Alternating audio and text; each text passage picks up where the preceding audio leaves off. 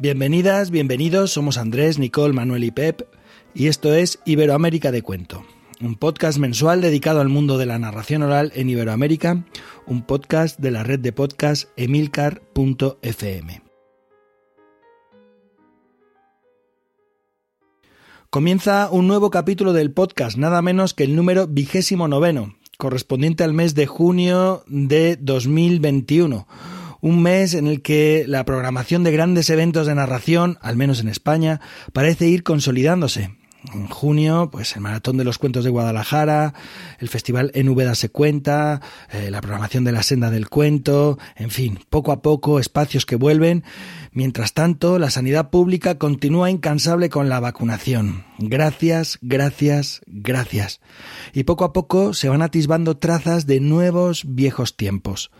Sin bajar la guardia, atendiendo a todas las cautelas y normas, vamos reencontrándonos en parques y calles al calor de la palabra dicha. Amigos, amiga, ¿cómo estáis? ¿Cómo están las cosas por allá? Hola, muy buenas. Pues bien, por aquí, por Alcalá de Henares, ya sabéis, eh, patrimonio de la humanidad, eh, patria de Cervantes, pues estamos estupenda, estupendamente. Y como tú dices, pues eh, con la sanidad a tope. Hola, por acá desde Santiago de Chile. Bueno, también con las esperanzas puestas en la vacunación, va avanzando, vamos llegando a más porcentaje y esperando eso para que vuelvan los cuentos a los espacios presenciales, así que aquí con muchas ganas y muchas esperanzas. Hola, por aquí Andrés, sí, como dice Nicole, con esperanza, lamentablemente todavía no vuelven las funciones presenciales, los espectáculos, todo eso está un poco lejos todavía, pero bueno, Esperemos que ya, ya vayamos en ese camino al menos. Bueno, poco a poco, paciencia. Ya parece que va aclarando el horizonte. Bueno, para este programa charlaremos con Hanna Cuenca, narradora colombiana con 25 años de andadura por los caminos de la tierra oral, pero antes de sentarnos a la mesa, y como es habitual en esta tercera edición, eh, pues disfrutaremos de los aperitivos. Vamos con el editorial y con lo que nos traen para compartir los compañeros y la compañera.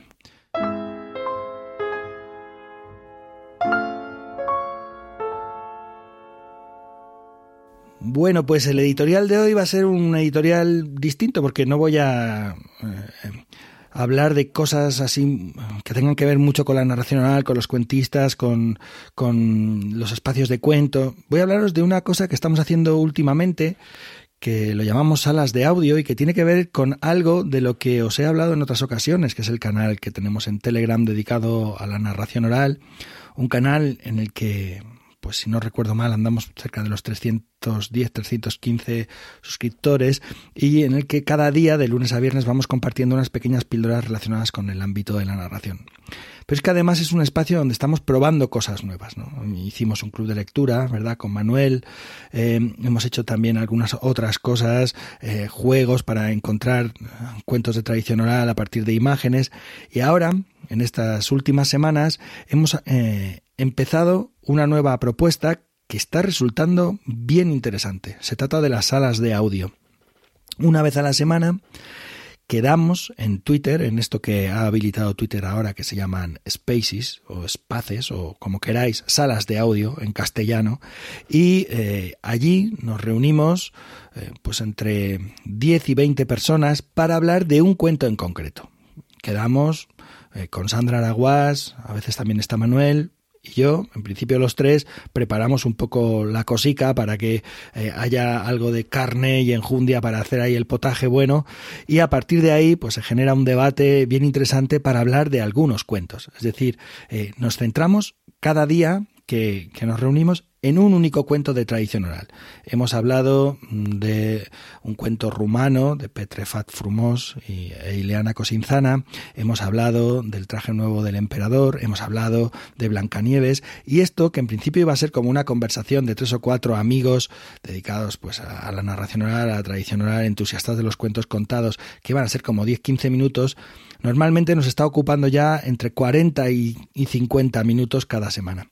Así que nada, solamente invitaros que os asoméis al canal de Telegram o que os acerquéis a las salas de audio de Twitter donde eh, hemos encontrado estos resquicios que la tecnología, las redes sociales, las nuevas posibilidades que, que se habilitan nos permite para seguir haciendo o hablando de lo que más nos gusta, que son los cuentos contados. Y esto es lo que quería comentaros yo hoy. Andrés, ¿qué tal tú?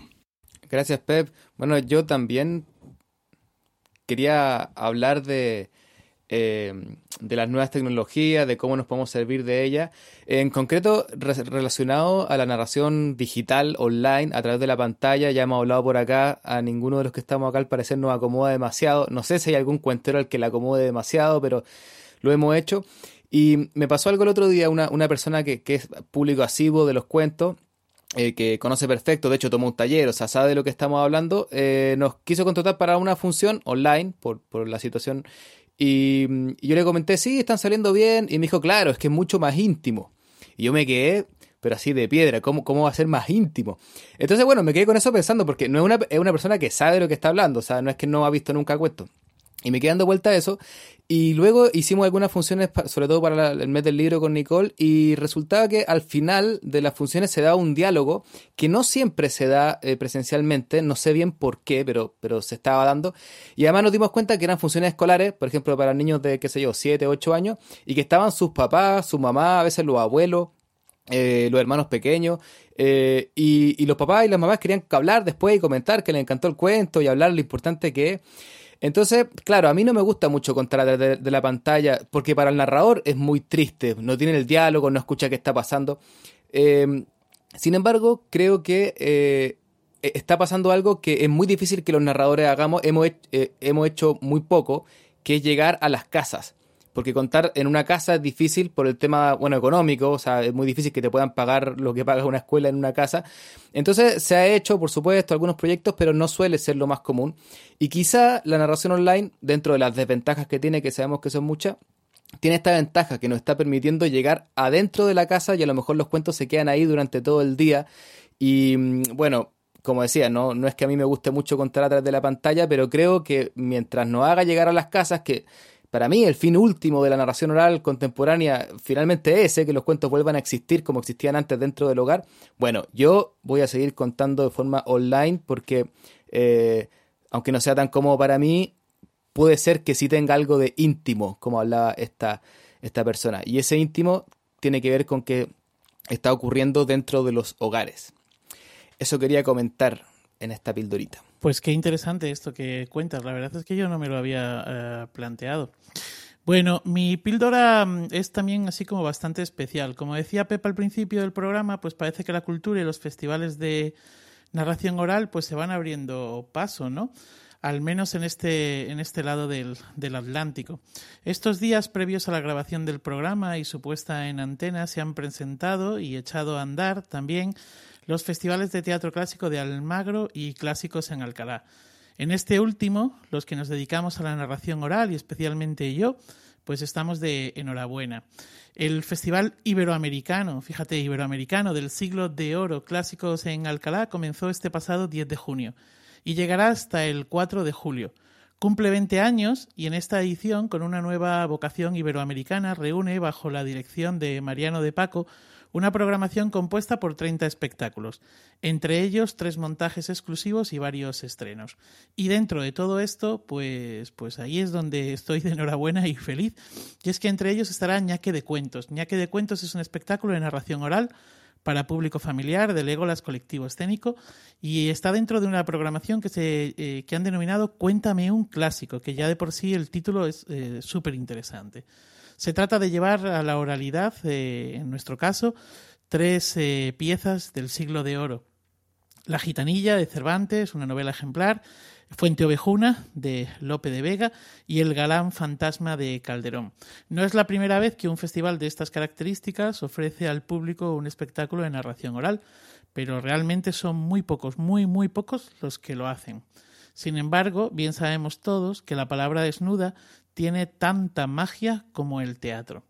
Es una responsabilidad para nosotros, no os lo voy a negar, es todo un reto, un reto que está siendo un aprendizaje. Ya habíamos hecho adaptaciones de cortometrajes para el Festival de Cine de, aquí de Alcalá eh, en una ocasión, pero no habíamos tocado nunca una novela ejemplar ni tampoco un texto teatral. El lenguaje final es el mismo, la oralidad pura y dura, la oralidad desnuda, la oralidad con su magia, pero los puntos de partida son bien diferentes. Tengo que deciros que nos lo estamos pasando pipa con todo este aprendizaje, con todo este proceso y debo deciros que una vez más llego aquí al micrófono o a los micrófonos de Iberoamérica de Cuento feliz. Muchas gracias, Manuel. Bueno, yo les voy a, contar también acerca de una programación de, narración oral y que me parece interesante compartirla a través de Iberoamérica de Cuentos porque les voy a hablar de un festival que se llevará a cabo durante junio en Medellín, pero que tiene un formato bastante especial. Es el Festival eh, Medellín Sí Cuenta, organizado por la Corporación Cultural Viva Palabra.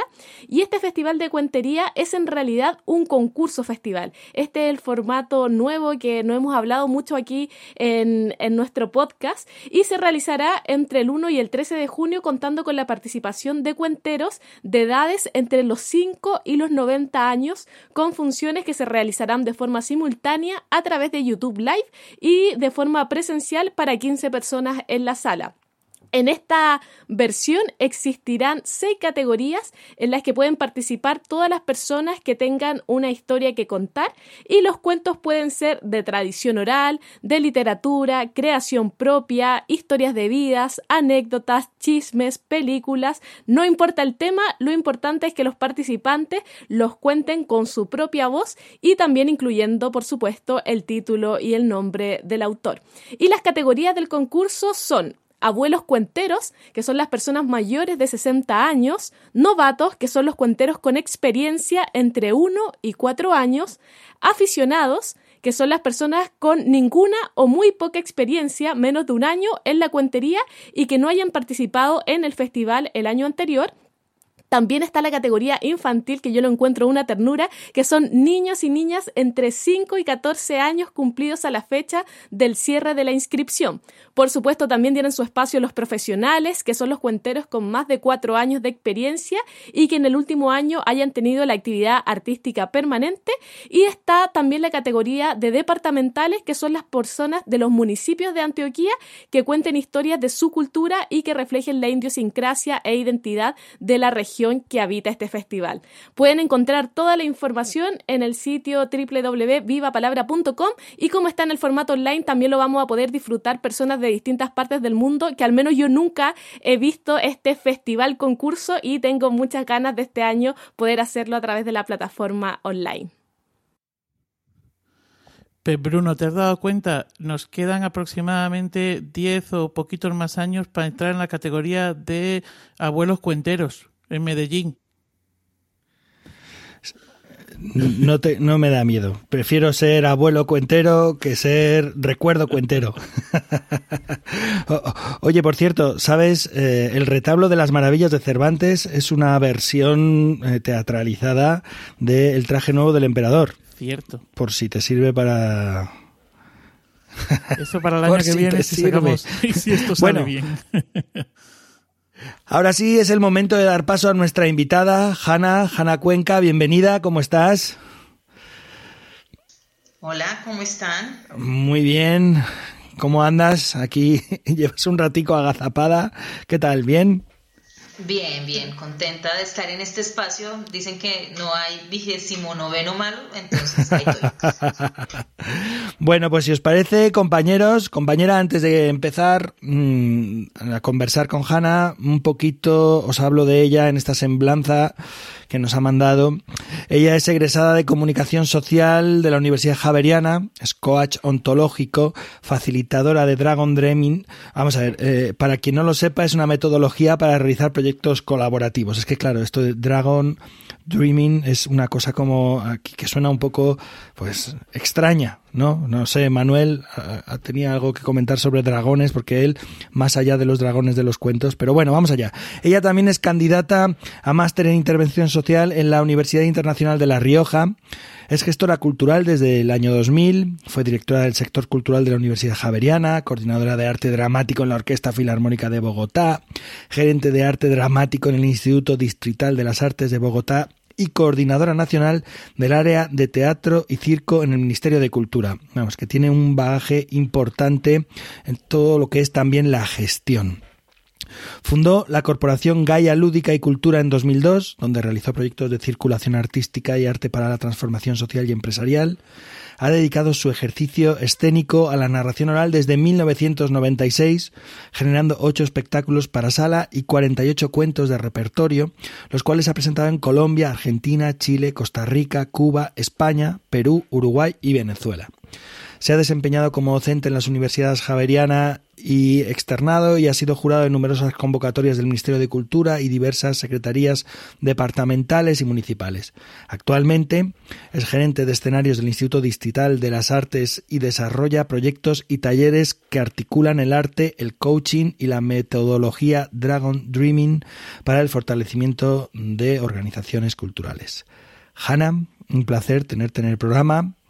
Y si te parece, podemos comenzar con la primera pregunta, que es la que tenemos siempre aquí. O sea, el, que, el que coordina el programa lo tiene fácil en el inicio, ¿sabes? Porque siempre empezamos igual, de la misma manera.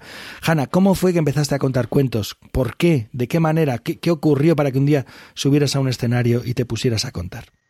Bueno, pues no, yo contaba, bueno, actuaba en el grupo de teatro de la universidad y empecé a ver cuenteros, vi a Jaime Riescos y a Caro Rueda los vi y me encantó. Entonces yo todas las entrevistas, yo estudié, yo soy egresada de comunicación social, entonces todas las entrevistas que tenía, todos los trabajos, era entrevistándolos a ellos.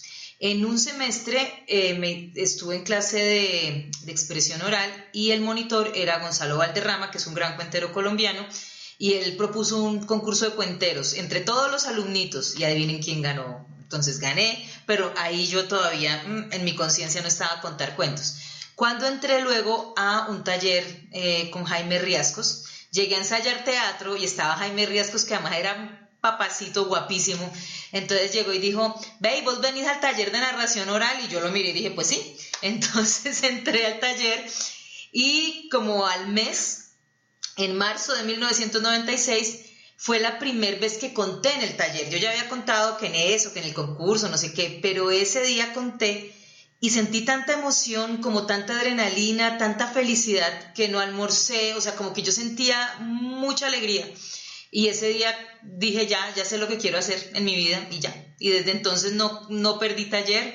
Es más, tomaba tantos talleres repetidos que una vez Caro Rueda me dijo, ay no, ya no vuelva más, porque yo tomaba todo el taller con ella, no sé, como cuatro años seguidos no me perdía taller. Entonces ya, ahí, ahí empecé y pues se fueron abriendo las puertas, el camino, los amigos, bueno, todo, la gestión me llegó también por cuentera, obviamente por contar cuentos, entonces digamos que todas las cosas que me han pasado en la vida están completamente relacionadas con los cuentos y bueno, aquí en Latinoamérica conocemos un poco eh, la, historia de la narración oral en Colombia y cómo se dio este movimiento universitario al que tú llegaste al ver cuentos en las universidades, pero me imagino que hay personas de otros países que no entienden esto de cómo, cómo tú estabas en la universidad y viste a cuenteros, por qué en la universidad y no en un teatro. ¿Nos podrías contar un poquito de, de cómo era la escena cultural de la cuentería en ese momento en tus inicios y cómo estaba, cómo estaba la narración en las universidades? Bueno, es una historia súper bonita porque en el 88 hacen el Festival Iberoamericano de Teatro de Bogotá y traen de invitado a Garzón Céspedes. El man hace su intervención y se queda unos días y justo eh, era muy amigo del escritor Javier Aníbal Niño, eh, que era profesor de la Universidad Javeriana. En ese momento ya había gente de teatro experimentando el tema de contar cuentos, o sea, como que había gente disgregada Jairo Aníbal le dice a él que como es director de la Biblioteca Nacional, que le da unos talleres para que se quede más tiempo. Garzón Céspedes se queda y como les digo, Jairo Aníbal Niño dictaba clases en la Javeriana y estaba engalletado como con 10 alumnos que, a los que les había faltado a clase, entonces les dice que vayan, que tomen el taller y ahí estuvo Caro Rueda. Jaime, bueno, hubo un grupo ellos empezaron a ensayar después del taller porque les gustó mucho en el espaciecito que había en la universidad, que era una media torta, le decimos, ¿no? Como una gradería, eh, entre una clase y otra. En Colombia le decimos un hueco universitario, ¿no? Entre una clase y otra. Y empezó a llegar gente y gente y gente. Y en la nacional los estudiantes empezaron a ver eso también, empezaron a invitarlos.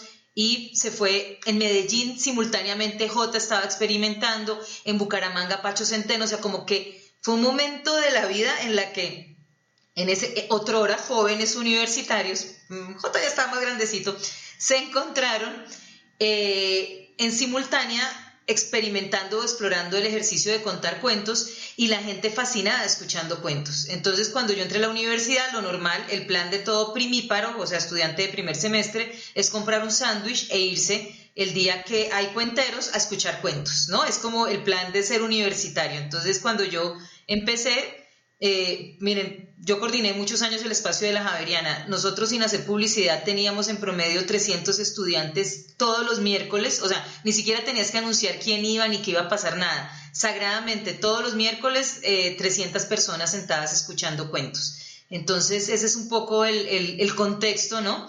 Eh, y claro, ¿quiénes contábamos? Los universitarios, temas que nos interesaban, por eso también mucha fortaleza en cuentos de autores, ¿no? De literatura, también mucha transgresión, porque la juventud tiene ese, ese gusto por la transgresión. Eso, más o menos. Hanna, em, como contadora, eh, ¿cuál es tu repertorio? Es también una de las preguntas clásicas que hacemos en, Iberoamérica de cuento, ¿no? De, dónde te nutres? ¿Qué es lo que cuentas? Pues mira, ¿ibas a decir otra cosa? No. no. Eh, pues claro, cuando empecé a contar justamente entonces era mucho de literatura, pero luego me fui encontrando con los cuentos de tradición oral, con compilaciones de todas partes del mundo. También uno de los grandes regalos que me trae la narración oral es escuchar y escuchar a esos otros que vienen de otras formas de ver el mundo. Entonces cuando empiezo a escuchar los decimeros del Pacífico colombiano, empiezo a escuchar a estas viejitas que cuentan estas historias, me va enamorando mucho eh, todo el tema de la, de la tradición. Y he encontrado en la tradición como algo que me nutre, que me gusta, que disfruto. Eh, algunos cuentos adapto de la literatura, o sea, como que soy muy ahí abierta como a, a, las fuentes. Lo que me llega me gusta, me conecta, siento que pasa por mí y ahí hay algo que, que hacer o decir desde lo que soy. Entonces hago versiones libertinas, ojo, no, no son libres ni siquiera, son un poco libertinas y es por eso, porque creo que hago, o sea, siento que la, narración oral tiene que ver con que pasa el cuento por el cuerpo y la vida de quien lo cuenta también y eso es lo que le da vida de alguna manera. Entonces no hago tanto interpretación, no me aprendo los textos de memoria. Puede que me falte rigurosidad un poco en, decir las palabras que decía el texto, eh, lo digo desde lo que soy, eh, y ahí sí soy rigurosa luego, pues obviamente en el proceso de, construcción y creación del ejercicio escénico. Hola Hanna, bueno, qué, bueno verte tanto tiempo. Oye, eh, bueno, se me quedaron dos cositas de, de las dos preguntas anteriores, pero bueno, voy a seguir con repertorio por no cambiar, a ver si después volvemos también a lo que pasaba en Colombia en esos años, que me parece súper interesante.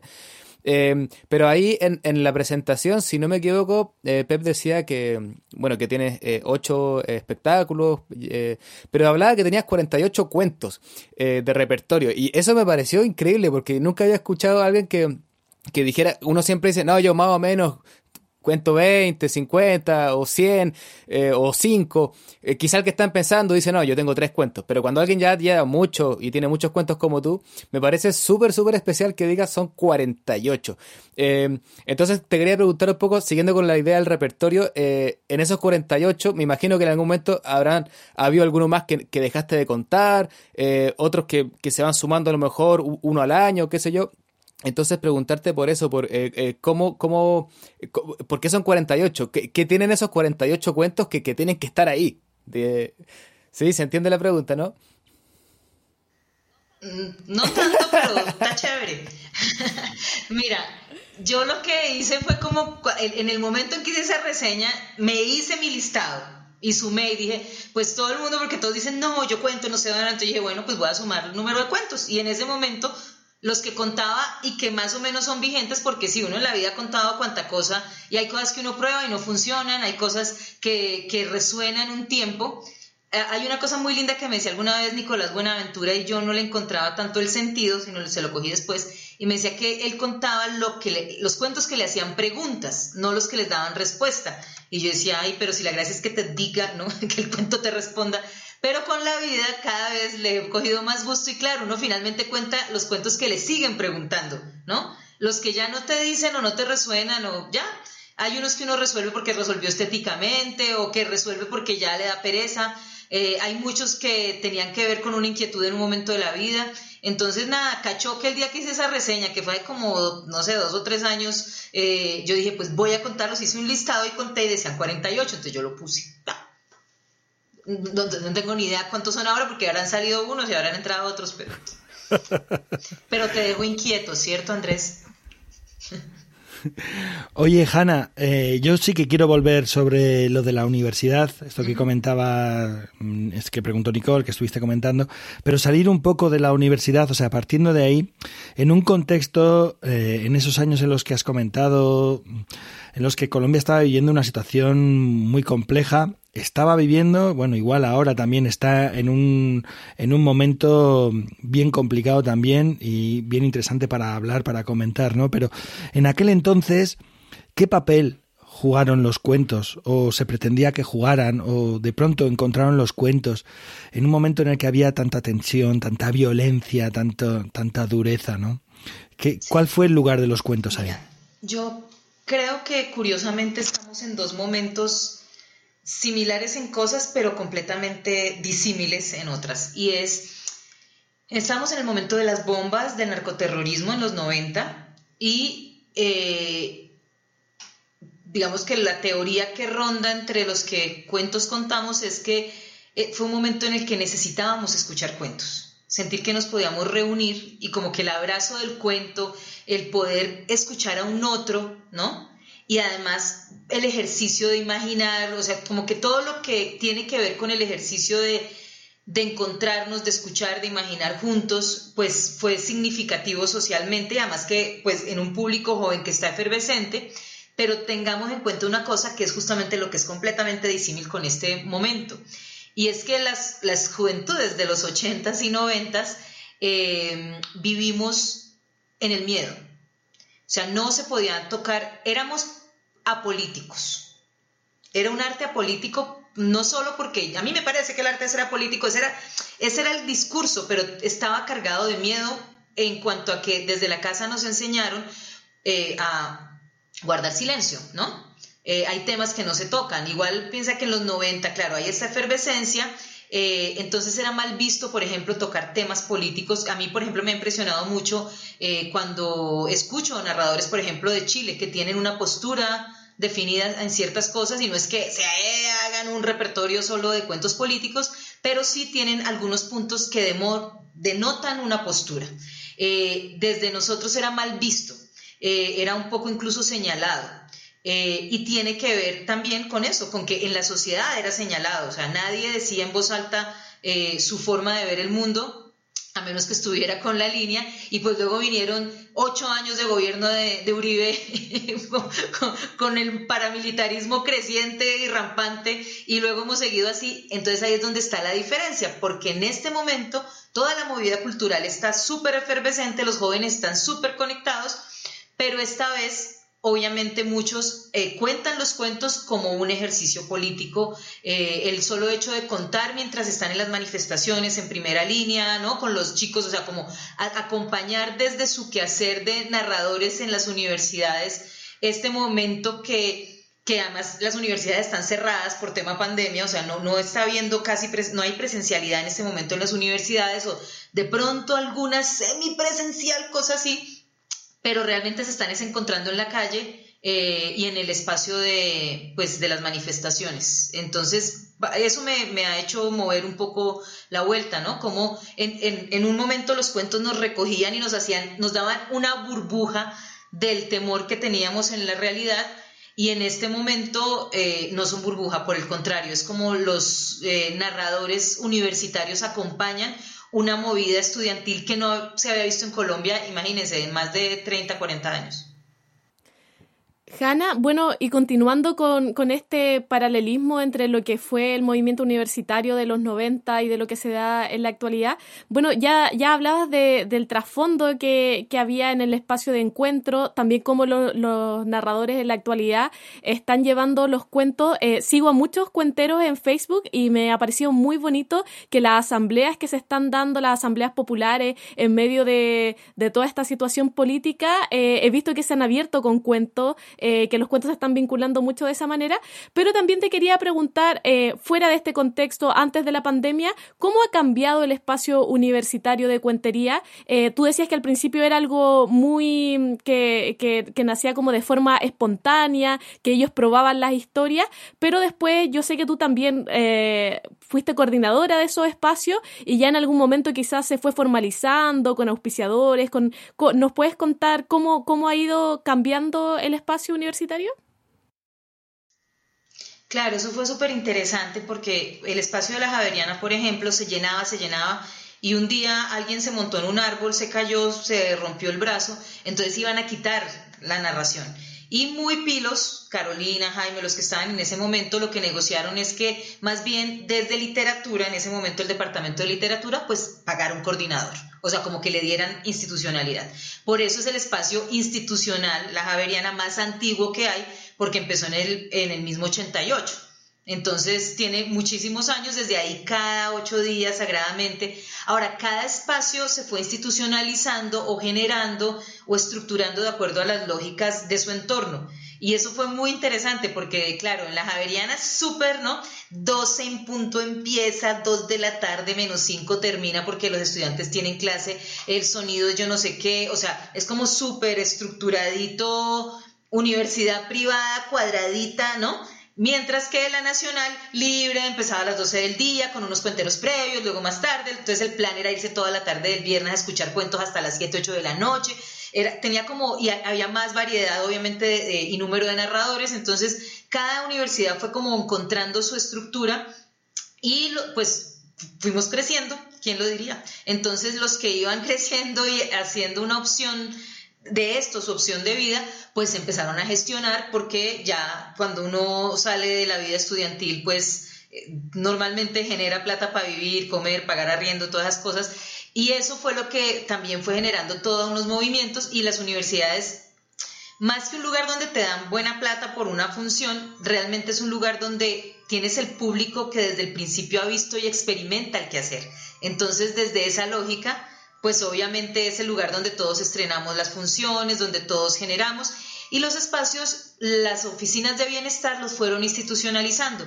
Hubo una época que como que era bien visto tener un espacio de cuentería, esa fue una buena época, porque las universidades que, que abrían así, nosotros decimos aquí universidades de garaje, ¿no? Dejas así chiquitas, chichipatas, nos llamaban para montar espacio de cuentería porque eso le daba como un toque de, ¿no?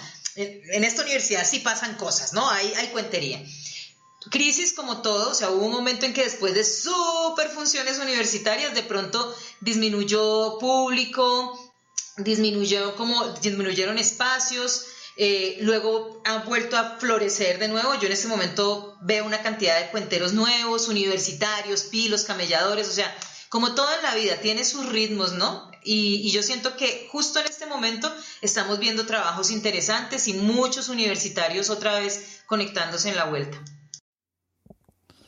Qué bueno. Hanna, eh, me ha parecido entender por la presentación de Pep y también por algún momento en tus palabras que eh, has eh, coordinado y programado, por tanto, algún programa, alguna, alguna de estos espacios de los que estabas hablando. Como madre mía, que se me atragantan las palabras. Como programadora de cuentos y de cuenteros, ¿qué le pides a un cuentero? ¿Qué le pides? Es decir, ¿cuál es el criterio? ¿Qué es lo que te llama, te mueve para programar a un narrador o a una narradora? Justo ayer hablaba con un amigo que yo, claro, yo empecé a coordinar, pues a los 20 años, entonces eh, entré en mi modo neurotiquilla, ¿sí?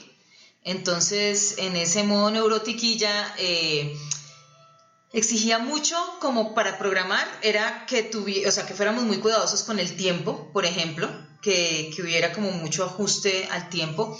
Por otro lado, que eh, me gusta la variedad, es decir, si se programan dos narradores, que haya contraste y que el público pueda probar la diversidad, que es lo lindo también, que se pueda maravillar. Entonces, si hay alguien que trabaja con cosas muy literarias, otro que sea muy tradición oral, eh, si hay uno que es muy urbano, el otro que tenga, o sea, que, que, que realmente quien pasa por la experiencia de escuchar cuentos pueda hacerse la idea, primero, de que somos muy diversos eh, y por otro lado que puedas sentir eh, diferentes tonadas, tener diferentes viajes, poder contrastar y que se abra.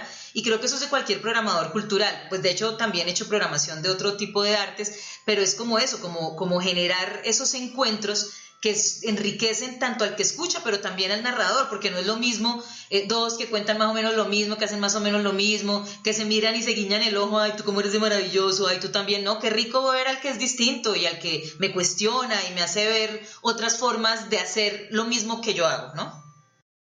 Hanna, bueno, yo eh, recuerdo en alguna conversación que eh, nos contaste a Nicole y a mí que dentro de, creo recordar que era el festival eh, que organizaba, que trabajaba también alguien de tu familia, no recuerdo si tu hermana, eh, y que fue, fueron 15 años y en algún momento lo dejaste.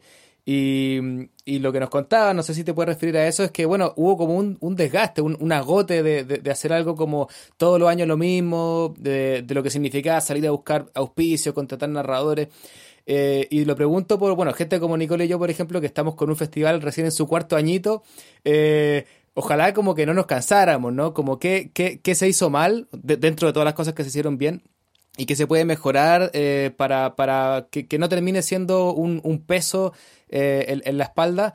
O también tal vez simplemente cumplir un ciclo. Ahí no sé, no sé cómo lo ves. Sí, pues bueno, eh, Quiero Cuento fue como una idea que surgió, fue creciendo y tenía como muchas cosas, cada año se nos ocurrían cosas muy chéveres, cosas chéveres como que, como queremos estar y poner la narración oral en los lugares representativos de la ciudad. Entonces, por ejemplo, una vez nos pegamos a un programa de museos que se llamaba Siga es su casa e hicimos funciones y eran un recorrido, media hora en un museo, media hora en otro, estaban los narradores y lo que pasó fue que la gente se fue sumando, por ejemplo, y eso nos abrió una puerta, porque también los festivales bueno, es que son espacios con muchas cumplen muchos objetivos, o sea, permiten el encuentro, permiten hacer un llamado de la ciudad sobre lo que está sucediendo. A la vez también para nosotros en gestión nos abría el espacio porque claro, éramos las que organizábamos el festival y eso era lo que me permitía también gestionar el, digamos que el resto del año eh, porque abría puertas, nos permitía una relación con la institucionalidad, con los empresarios. Entonces pasaron mil cosas.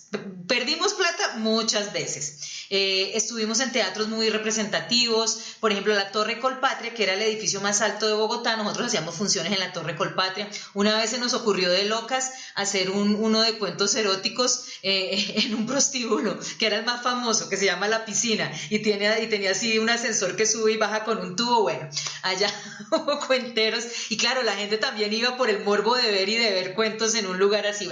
muchas cosas. Eh, construimos una comunidad que en esa época ni idea de comunidad y de redes que se llamaba la Liga de la Cuenticia y eran los amantes de los cuentos. Entonces, digamos que alrededor del festival nos divertimos, la pasamos bien, eh, pero sí hay un momento en el que ya como que el siguiente año uno dice, ¿y ahora qué se nos ocurre? Porque éramos muy exigentes también siempre en, en cambiar, cambiar, cambiar y nos fuimos agotando. Y hay un momento también en que en la gestión uno se agota de eh, los cuenteros son unos seres que cuentan lindísimo, pero que a veces no son tan fáciles de llevar cuando son invitados. Eh, y hay un momento en que hay unos que humanamente son maravillosos y agradezco mucho tantos cuenteros que pasaron por el festival y, y que, admiro de los que aprendí, que además fueron amorosísimos. Eh, y justo ese último festival como que justo coincidieron también personas muy demandantes eh, que una calidad exquisita en escena, pero una calidad humana que no me, con los que no me interesaría volver a encontrarme en esa situación. Entonces también fue como, ay, no, ya, también uno desgastarse tanto, sí, para estar corriendo y, y lo otro, eh, pues es que de cierta manera, lo que les digo, ya se nos iban agotando las ideas, o sea, probamos todos los escenarios de, como representativos de Bogotá que pudimos, que siguen siendo más, pero como que ya había un momento en el que ya, a mí por lo menos ya, ya no se me ocurría. Es una cosa como, ¿sabes? Y, se lo digo a Andrés y a Nicole, cuando uno gestiona, y no, pues no sé, pues Manuel y Pep si también gestionan, eh, uno gestiona por la inquietud también de ver las posibilidades de crecimiento. Hay una chispita también en la gestión, ¿no? Igual que con los cuentos. Y uno creo que así como pasa con un cuento que sacas del repertorio, volviendo un poco a eso, también hay acciones eh, y proyectos y apuestas a las que en un momento uno dice, sí, ya, o sea, gracias, aprendimos juntos, etcétera, pero también hay que sacarlas del repertorio para permitirse justamente que se abran otras apuestas y que otras personas abran apuestas. Nosotros con mi hermana entramos al tipo de proyectos de transformación social y entregamos todos los espacios universitarios que coordinábamos. Mi hermana los entregó a diferentes narradores que venían apoyando el proceso para que justamente otras organizaciones surjan, o sea, como que también no hay que quedarse ni, encapsularse en que yo hago esto y me gusta y lo hago bien, porque yo creo que sí parte del flujo natural de los humanos y de los movimientos y de las organizaciones es eso, ¿no? Como no, no anquilosarse un poco. Bien interesante. Oye, Hanna, eh, me estaba acordando ahora según te escuchaba, hace, mm, yo no sé, unos tres años me parece, estuve contando por allá, por Colombia, y en aquel momento había un debate bien interesante, bien estaba bullendo, con todo el tema de los cuentos y de la eh, stand-up comedy. Espacios que los comediantes estaban eh, comiendo a, los cuentos, espacios que había costado mucho tiempo poner en pie, cuenteros que estaban saltando a la comedia. Eh, ¿Cómo está eso ahora? ¿Qué, qué, qué está ocurriendo? ¿La cosa sigue o...? Sí, pues mira, yo realmente es que yo agradecí mucho todo eso, porque eh, había personas que tenían inquietudes en la comedia y eh, lo intentaban desarrollar desde la cuentería. Cuando se abre un espacio para la comedia, pues uno empieza también a abrir el camino y quienes les gusta contar, como a mí, pues contamos, y a quienes les gusta hacer comedia, encontraron el camino que estaban buscando y no habían hallado todavía, entonces está muy bueno, eh, porque además crecen en eso. Voy a decir una cosa que va a sonar horrible y pretenciosa, pero finalmente el que hace sus cosas bien las hace bien y, profesionalmente las desarrolla bien y puede hacer lo que quiera con su vida y con sus búsquedas escénicas. Hay gente que es clown, hay gente que es actor, hay gente que es comediante, hay gente que es cuentera y puede hacer las cuatro si se le da la gana. Lo interesante es que lo haga bien. Y el que hace sus cosas mediocres, pues las hace mediocres donde sea. Ya, es como, como respecto a eso. Y en cuanto a los espacios, mira que parte de lo que a mí me ayudó mucho es que la gente, por ejemplo, cuando me llamaban sobre todo a empresas, me recalcaban, pero por favor que sean cuentos. O sea, eso ayudó mucho también a que quienes escuchan empiecen a diferenciar qué quieren. Y está bueno que les guste la comedia, eso está muy bien. Y qué calidades de comedia quieren también. Y eso ya es un tema de quienes se dedican a eso. En lo que a mí respecta, que, me dedico a la cuentería, me interesa que eh, ojalá los públicos, las personas, eh, se conecten con la historia o, encuentren en los cuentos eh, esa búsqueda que tienen, les abra inquietudes y justamente también con el tiempo puedan diferenciar eh, ciertos niveles de propuestas estéticas, complejidad, composición, calidad, narrativas, etcétera. Eso ya creo que por el contrario, eso aceleró un poco de cantar eso. Y yo creo que no hay que mirarlo desde el miedo, me hago entender, o sea, como que en ese momento, y nos, nos cambian el mapa, imagínese la vida antes y después de la pandemia, antes de la pandemia eso, no, terrible el online, como decía Andrés que no le gustaba tanto el online, pero pasó la pandemia y ahora pues aprendemos lo online y nos toca encontrar la forma híbrida también de funcionar, o sea, nos abre también la cabeza y nos propone un nuevo escenario, que creo que también es, es, es em, los narradores decimos que somos muy versátiles, ¿no? Eh, a veces nos cuesta, ¿no? Juzgamos mucho lo que nos pasa. Entonces, no, creo que esto también en general nos enseña eso, versatilidad. Qué bueno todo esto que cuentas, Hannah. La verdad es que me ha hecho también pensar y, reflexionar, porque yo también estaba ahí un poco en ese debate de, mm, sentenciar lo que era eh, el stand-up comedy, etcétera, etcétera. Y al hilo un poco de esto que estás contando, se me ocurre también, ¿puedes presentarnos un poco eh, el panorama que hay en este momento de la narración oral en Colombia? Es decir, si, si yo marchase para allá, no a contar, sino a escuchar, eh, ¿qué es lo que me puedo, qué es lo que me voy a encontrar? Pues mira, en este momento yo no sabría decirte un panorama, ¿cierto? porque nada es cierto después del COVID-19. Es decir, eh, cierto, bueno, ahorita que ya, por ejemplo, Viva Palabra, como decía Nicole, tiene este festival y estamos abriendo de nuevo espacios, o sea, a nivel eh, de las artes escénicas hay espacios en Bogotá, se pueden abrir con el 30% de aforo solamente, pero hay ciudades que todavía tienen todo cerrado, como hay unas que por el contrario ya tienen más apertura, entonces empiezan a programar hay ciudades donde ya puedes ir a ver cuenteros en las universidades porque ya hay cierto nivel de presencialidad cada tanto. Sin embargo, en este momento creo que la mayoría de programación que pueda haber va a tender a ser online eh, ha habido unos experimentos, unos momentos chéveres donde en algunos municipios, sobre todo es en los municipios donde obviamente hay menos movida de COVID, sí podríamos escuchar cuentos y se están, o sea, se están reorganizando de nuevo los espacios periódicos y ya se están otra vez perfilando festivales. Pero no sé, lo hablo sobre todo por Bogotá, es porque aquí eh, pues son 8 millones de habitantes, tenemos picos de pandemia, es, pues pasamos el tercer pico con manifestaciones, así que no hay algo cierto que podamos garantizar. Sí, disculpa, que igual no, no, hice bien la pregunta. No me refería tanto en cuanto a los espacios, eh, porque entiendo que la situación es así, sino en cuanto a los narradores, las narradoras, en cuanto a si hay un relevo generacional, no hay un relevo generacional. Eh, eso quiere decir, eh, aparte de los nombres de la narración oral, ¿hay otros nombres? Pues mira, yo siento que este es un momento súper interesante porque como les decía hace un rato, los universitarios y la gente joven eh, ha estado marcando postura desde, desde su quehacer, que eso también nos demuestra que están en, en un movimiento también de búsqueda interesante. Creo que digamos que yo creo que la cuentería es una de esas cosas que, que, no tiene relevo generacional, sino como amontonamiento generacional. O sea, porque claro, lo que nos da gracia y gusto es ir cumpliendo años, ¿no? Ahorita que Manuel y Pepe entren entonces en la categoría de abuelos cuenteros, pues seguimos todos los demás, porque, y, eso es lo bonito, ¿no? A mí me encanta que entre más años tenemos, ¿no? Más, más credibilidad, más gusto, más sabor por los cuentos, entonces se suma más gente. Eso es lo chévere. Entonces siento que lo que pasa también es eso, que se han ido sumando y sumando más narradores en los últimos tres o cuatro años. Eh, yo he acompañado procesos como eh, Ágora, que se hace aquí en Bogotá y se trabaja como el tema de las localidades del, territorio y se suman 20, 25 chicos que no han contado nunca, pero que tienen ganas y, y luego se van incorporando a espacios universitarios a seguir los talleres y a contar.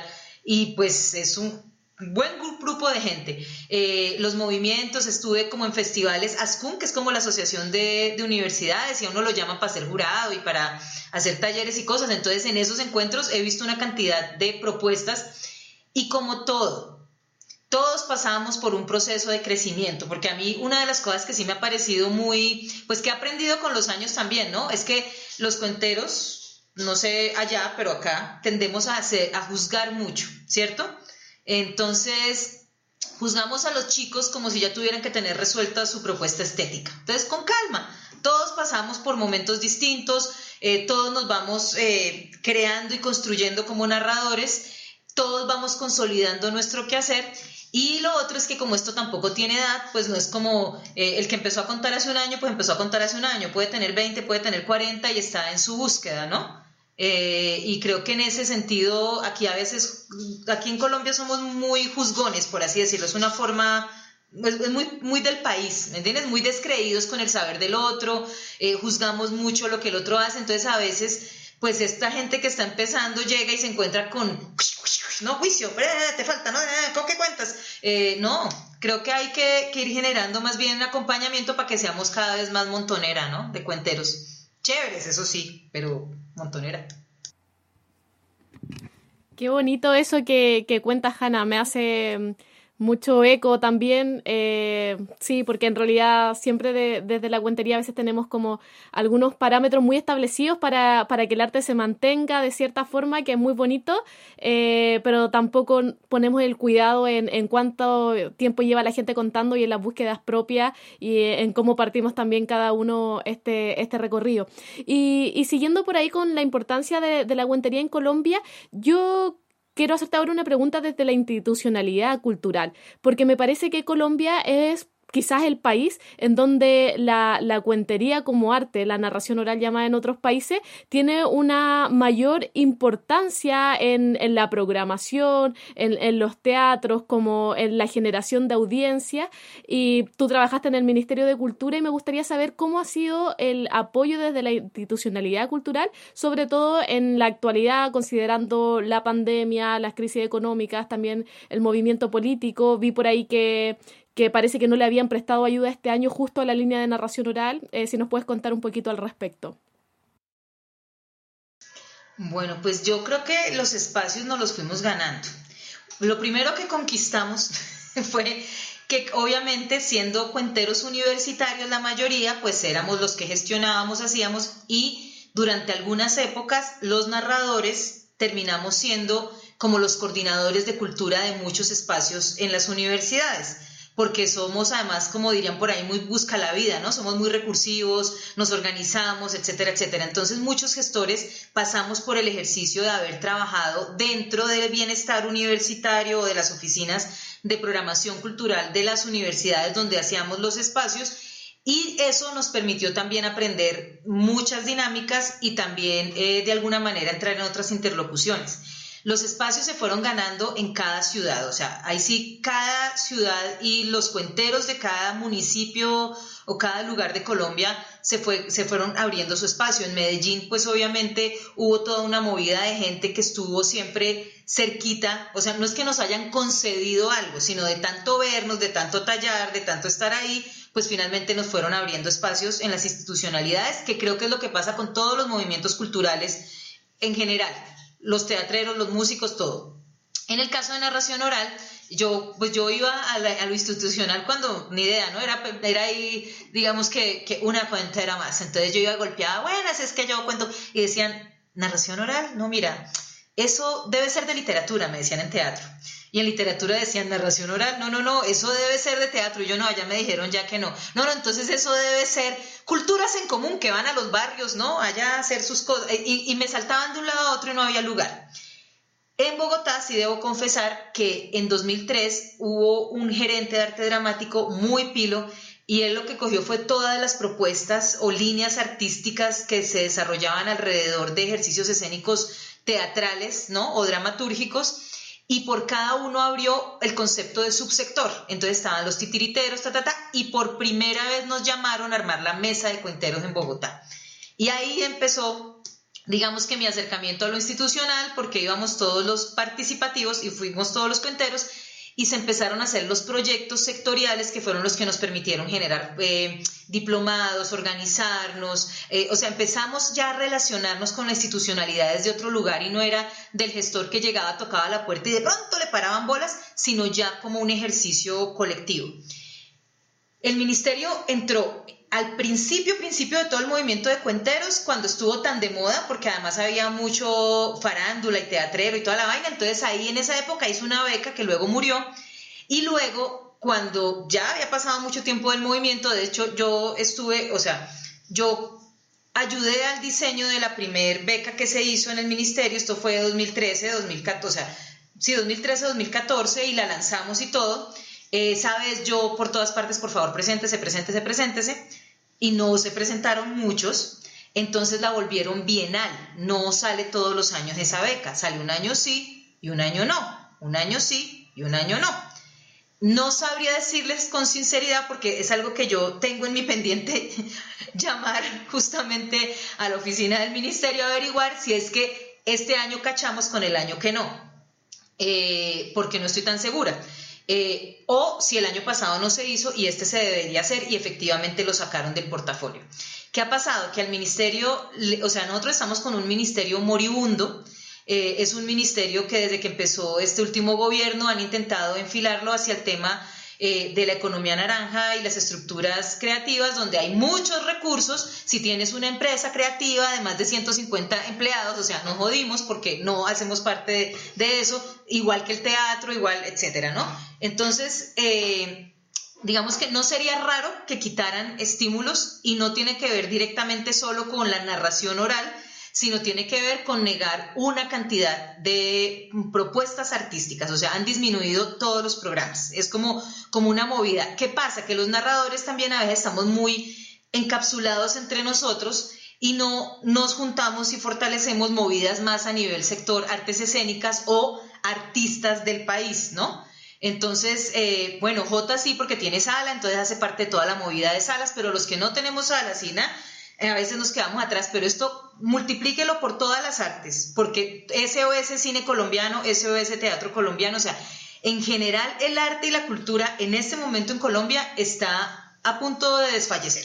Entonces creo que, es una situación en la que no solo deberíamos mirar el mi, yo, mi, sino mirar un poco eh, que estamos, pues, estamos en un momento crítico en el país, en un estallido social. Y parte del estallido social es que la cultura acompaña las marchas y todo, pero no está en ninguno de los pliegos de, de, las solicitudes que se negocian con el gobierno. Y eso creo que también nos tiene que hacer pensar, y como les digo, como de una mirada más amplia, que a veces nos quedamos muy mirándonos a nosotros mismos, ¿no? Eso es una, una de las cosas. Eh, creo que era sobre eso un poco mm, lo que ya. sí, todo clarísimo, por ahí va la pregunta. Oye, Hanna, eh, bueno, en realidad muy interesante lo que estás contando. Eh, mucho ánimo también a todos eh, los cuenteros, las cuenteras de Colombia. seguro que van a salir adelante precisamente porque si alguna característica tienen desde nuestro punto de vista, al menos chileno, el movimiento colombiano es que es muy, creo que ocupaste la palabra pilo. Pilo es como, acá diríamos pilas, así como que, ah, Sí, sí, ah, vale, perfecto. Y, y, claro, yo siempre, siempre que pienso en Hanna Cuenca, veo a alguien como muy, muy pilo, muy pila. eh, con, eh, tanto el momento de contar como con todas las cosas que hace. Em, y yo recuerdo en alguna conversación con, con Aldo, Aldo Méndez, eh, que él, él, él, nos decía, hablando así, que, que, que claro, que, el cuentero suele tener que ser también eh, gestor y otras cosas más porque eh, al menos al principio, o bueno, dependiendo del país también, no puede ser solo narrador porque no, no paga las cuentas. Em, entonces, claro, eh, lo que decía Aldo y de lo que quiero preguntar a ti es que si eres narrador, gestor, programador, etcétera, y coach en tu caso también, dice, alguna de esas se te queda coja. ¿Te ha pasado a ti? ¿Alguna se te quedó coja? Por ejemplo, que, no sé, ahora cuentas menos porque, o, al revés, ya no, eh, ya, no, ya, no, ya no puedes programar porque eh, si no dejas cojo esto, o has logrado mantenerlas todas como a, flote, así bien arriba. Bueno, pues mira, yo siento que si hay narradores que, digamos que dedican más tiempo y energía en su ejercicio estético y escénico, y eso yo lo admiro mucho, porque efectivamente en escena se les ve. O sea, los que, los que tienen, digamos que una dedicación un poco más fuerte, y eso, ha eso, eso se ha permitido en la medida en que también hay otros que le apuestan a la gestión y gente que le apuesta a la gestión y que no es narradora. Personas como mi hermana Natalia Cuenca, Luz Marina, Sandra Barrera, en Colombia, que se dedican a hacer gestión y a propiciar festivales sin ser ellos narradores eh, pues nos han permitido tener espacios o que han mantenido espacios, salas, etcétera. Creo que el ejercicio de la gestión es muy importante. Eh, lo aprendí de Caro Rueda, me acuerdo en el taller cuando ella dijo, si el trabajo no existe, pues uno se lo inventa. Y eso ha sido para mí. Pero no todo el mundo tiene que ser gestor, ni todo el mundo le tiene que gustar la gestión ni desarrollarla, creo yo. En ese sentido, pues sí, eh, uno tiene una, pila vital, yo creo, ¿no? Y esa pila vital uno ve en que la invierte. En esa pila vital eh, también uno tiene inquietudes distintas o disímiles y yo creo que hay épocas en las que he sido más gestora, otras épocas en que he invertido más mi tiempo al ejercicio creativo eh, y que cada cual eso regula sus inquietudes. Eh, mm, claro que me han quedado cosas cojas, cuando estoy en modo gestora, que por ejemplo este es un tiempo, yo duré cinco años por fuera de, las instituciones públicas y el año pasado me volvieron a invitar y entré de nuevo, pues obviamente esto me está cogiendo porque además estoy en un proceso de aprendizaje, bueno, etcétera, estoy aprendiendo mucho también. Eh, y lo que intento es dejar como una parte de mi vida que se la dedico a los cuentos, que no es con la misma, mm, con, el, con el mismo ímpetu, poder o frecuencia que, que yo quisiera o que tendría que hacer para vivir del cuento, que es también algo que también sabemos y es que así hacemos muchas funciones porque nos amamos y nos gusta la cuentería y nos invitan y, hay otras que uno dice como, no, el cheque, el cheque, con esto va a pagar el arriendo, Dios mío bendito, que no. Eh, y pues también agradezco un momento en el que eh, a veces puedo también, o sea, las épocas en que hay buen nivel de gestión en otras cosas o en narración, me permiten también o propiciar espacios de cuentería o funciones o cosas que me gusta mucho hacer, o sea, logro vender, ¿no? Un grupo de funciones en lugares que me encantan o me permite que entre el dinero de ciertas maneras que me permita decir que sí o no a cosas que me gustan o no y eso pues ya es como un lujo, ¿no? Bueno, Hanna, eh, no se nos ha quedado coja esta conversación hoy. Ha sido una charla magnífica de verdad ha sido un placer tenerte en el programa hoy. Bueno, no sé, miro a mis compañeros, están todos felices, eh, sonriendo. Míralos, mira, claro, los, los compañeros, o sea, que nos está escuchando no sabe, pero nosotros nos vemos, están todos alegres, están brindando, tirando las ropas por los aires, tirando los papeles, están todos felices. Ha sido una conversación eh, entusiasmante. De verdad, ha sido un ratito magnífico. Te, quiero dar las gracias, Hanna, porque de verdad hemos pasado un viaje bueno. Nos hemos ido para Colombia, que es otro lugar, otro país que está ahora mismo, igual que ha estado Chile y que anda en ello, en el corazón de la dignidad. Y, quería darte las gracias en mi nombre, en nombre de los compañeros, y, ya nos vamos a ir despidiendo. Bueno, pues yo quiero agradecer este espacio, lo disfruté mucho.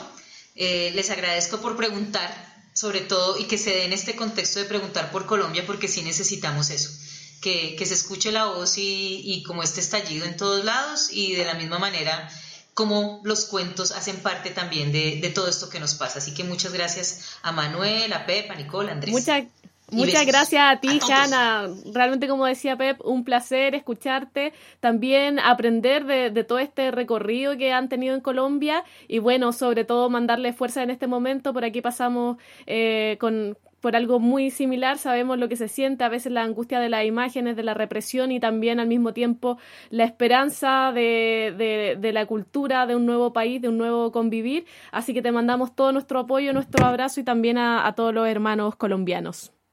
Sí, me sumo yo a lo que está comentando Nicole, solamente decir eso, un placer conversar contigo y mucha, mucha fuerza a toda Colombia con, con especial énfasis en, en, los cuenteros y las cuenteras, que, bueno, que salgan adelante, que seguro que va a ser así, no tengo ninguna duda en realidad. Pues para mí ha sido una sorpresa y también un placer, una sorpresa pues porque no yo no te conocía, Hanna, era un auténtico desconocido para ti eh, y tú para mí supongo que también. Y ha sido... ya nos conocemos, Y ha sido, pues como decía Pepe, un viaje absolutamente maravilloso y, y la verdad es que me quedan en, en la cabeza varias cosas que has dicho resonando. Muchas gracias.